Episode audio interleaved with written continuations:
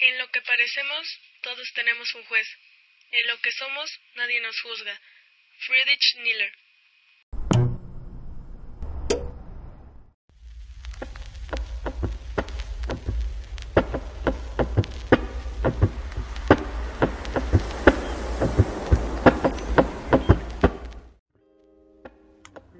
¿Por qué pareciera que salimos a ser juzgados? ¿En qué momento nuestro cuerpo se volvió una forma de valor entre la gente? ¿Realmente todos somos inseguros de nuestro cuerpo? Yo desde muy pequeña fui enseñada la importancia de la imagen. Mi abuela siempre procuraba llevarme bien vestida donde fuéramos a salir. Y mi ama siempre procuraba que mi cabello estuviera peinado. Y le divertía demasiado, pues con lo esponjado que es mi cabello, ella podía hacerme tantos peinados como ella quisiera. Yo de pequeña pensaba que era un juego, un juego que todos seguían. Pero todo cambia entre más creces. Poco a poco te das cuenta de lo mucho que puedes ser juzgado por no peinarte de cierta manera, por no vestir cierta ropa o no tener el cuerpo esperado. Conocidos y desconocidos se vuelven jueces de solo tu capa exterior, del cascarón frágil que contiene la esencia de las personas, y al parecer mágicamente todos se vuelven expertos en moda, estética y salud cuando emiten su juicio sobre ti. Y al parecer estas tenaces personas, ¿cómo se les hace tan fácil ver el exterior? Creyendo que todo acabará en su comentario de, es que estás bonita, pero te verías mejor si estuvieras delgada. Este tipo de personas es el mismo tipo de gente que se mete a pláticas ajenas para dar opiniones que nadie le pidió. Es que en serio, Pareciera que toda la gente en la vida le dice, oh, tú desconocido, dime, ¿crees que me vea bien con la ropa que traigo puesta el día de hoy? No, eso no pasa. Y si tú eres de esas personas, déjame decirte que no tienes idea de lo que puedes causar en una persona. Como dice ese dicho, caras vemos, corazones no sabemos.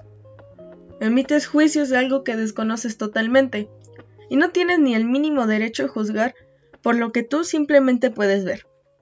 Pero veamos, ¿por qué te podría juzgar alguien? El peso. Bueno, creo que empezamos por el más obvio, y por la que creo muchos hemos pasado. Muchos tienen como canon tener un cuerpo delgado, sin pancita ni llantitas, con los brazos y piernas tonificadas, y con la cara igual delgada. Este canon es relativamente nuevo, iniciando en la época victoriana, y aunque las mujeres se veían más afectadas por esto, los hombres se vieron afectados también por los cánones de musculatura. Poco a poco, ser gordo o ser gorda no era igual de aceptable. ¿Pero por qué? Bueno, parece chiste, pero es anécdota. Adivinen de dónde viene. ¡Del cristianismo! Bueno, no literalmente, pero sale de la idea de la humildad cristiana. Verán, debía ser un reflejo del mismo, Tú tenías que expresar esa humildad que Dios te ha dado. Una, persona con sobrepeso significaba que tenía la posibilidad de comer más de lo que debía. Y ser delgado significaba que aunque tuvieras la oportunidad y posibilidad de comer chido, decidías mantenerte humilde ante Dios. Y ser delgado. Así de grande fue esto. Tanto y lo suficiente que esta idea fue perpetuando en la mente de las personas, llegando a la actualidad. Tal vez ya no con la idea de la humildad cristiana, pero sí con la idea de que tú eliges ser gordo o no. Pero a ver, yo puedo hablar con, el con todo el derecho del mundo. Y por quien no sepa, yo toda la vida he tenido sobrepeso. Periodos más, periodos menos, da igual. Pero es bastante común que te digan, tienes que bajar de peso, es por salud. Y no puedo negar que si hay verdad en eso, pues el sobrepeso y obesidad pueden traer problemas como enfermedades cardiovasculares, diabetes, problemas respiratorios y problemas de articulaciones, depende, quién, cómo y cuándo te lo dicen.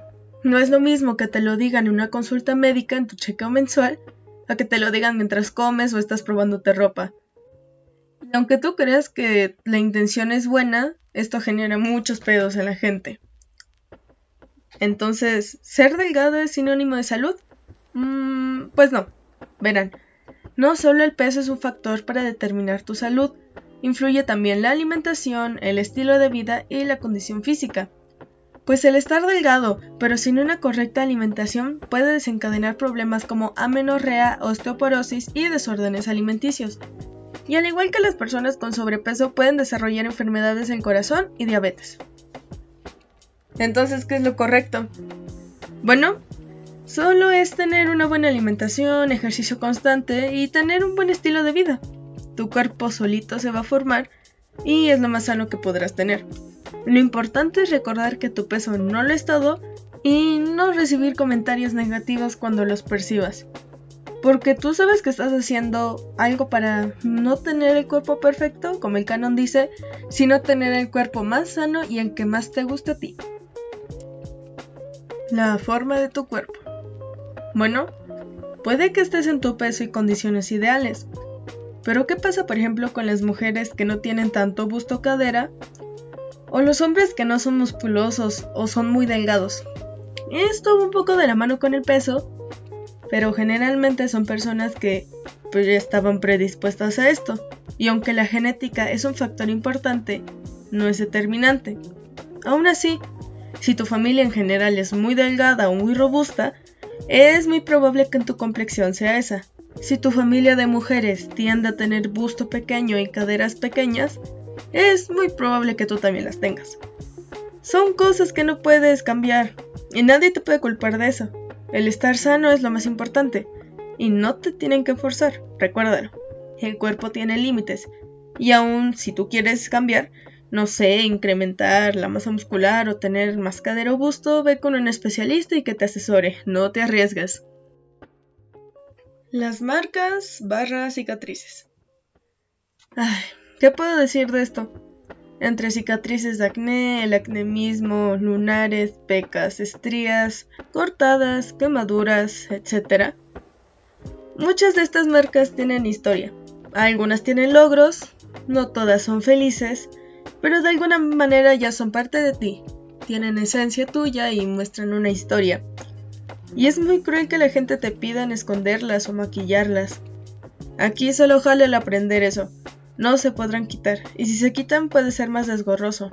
Es mejor aceptarlas y saber que forman parte de tu cuerpo, porque recuerda, al menos que seas un bebé recién nacido, no se puede tener la piel perfecta siempre.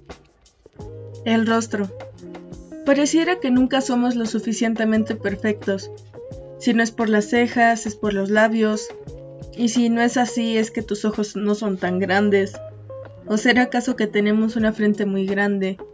o ahora es la nariz. En todo caso, no se preocupen. Para los demás siempre hay un detalle y también para uno mismo. Hay veces que entre más y más rebuscas, encuentras nuevas imperfecciones, pero no tiene caso seguir tratando de cambiar. Porque los cánones de belleza son eso, cánones, son pasajeros y cambian a cada rato. Aún recuerdo cuando me decían que me vería mejor con las cejas depiladas porque estaban muy gruesas, y solo meses después se volvieron tendencia. ¿Qué cosas, no? Y de todos modos es mejor aceptar esos pequeños detalles de ti, que de todos modos forman parte de tu identidad. Sería muy aburrido si todos buscáramos ser iguales en las facciones perfectas del rostro.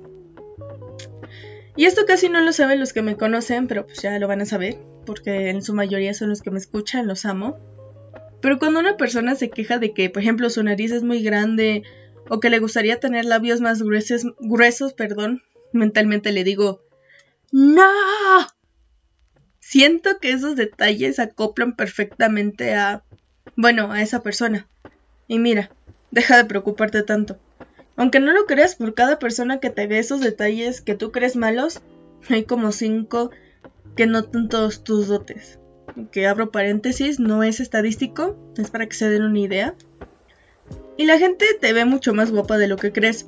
Ah, también el, va a haber detalles que aunque para ti vayan a ser un desastre, para otras personas es a lo que aspiran. Tú tómatelo con calma. Por ropa o maquillaje. Las personas estamos en una constante necesidad de expresar la identidad. Y las formas más sencillas es por medio de la ropa y o maquillaje, sin la necesidad de crear un diálogo. Este es a gusto de cada quien y al igual que en la música el gusto se rompe en géneros. A ti bien podría gustarte seguir tendencias y no está mal. A ti podría gustarte seguir un estilo alternativo y está bien. Si te quieres poner faldo el pantalón, usar la cara completa de maquillaje o simplemente no usar, da igual. Mientras te sientas cómoda o cómodo, no tiene por qué juzgarte. Y si aún así lo hicieran, el hecho de usar lo que te gusta y acomode a estos tiempos es lo más valiente que puedes hacer. Todos podemos ocupar lo que se nos dé la gana, y nadie puede juzgar por gustos ajenos mientras no le haga daño a nadie. La ropa, maquillaje y la moda existen para disfrutarla en el día a día, no importa tu peso o talla, solo es ropa al final del día. El maquillaje sí que tiene técnica, pero lo puedes ocupar como tú quieras. Las normas quedaron en el pasado, es ahora el mejor momento como para expresarte. Y bueno, si no te logré convencer, incluso después de repasar cada punto yo te haría la pregunta. ¿Quién te hizo tanto daño como para que creas que no eres perfecto? ¿Quién te quitó esa seguridad de usar lo que más te gusta? ¿Y cuál fue su argumento? ¿Que a ti no se te veía bien? ¿Que eso no era estético? Bueno, ve y dale un zape a esa persona porque de seguro no tiene idea de lo que es la estética fuera de la palabra común.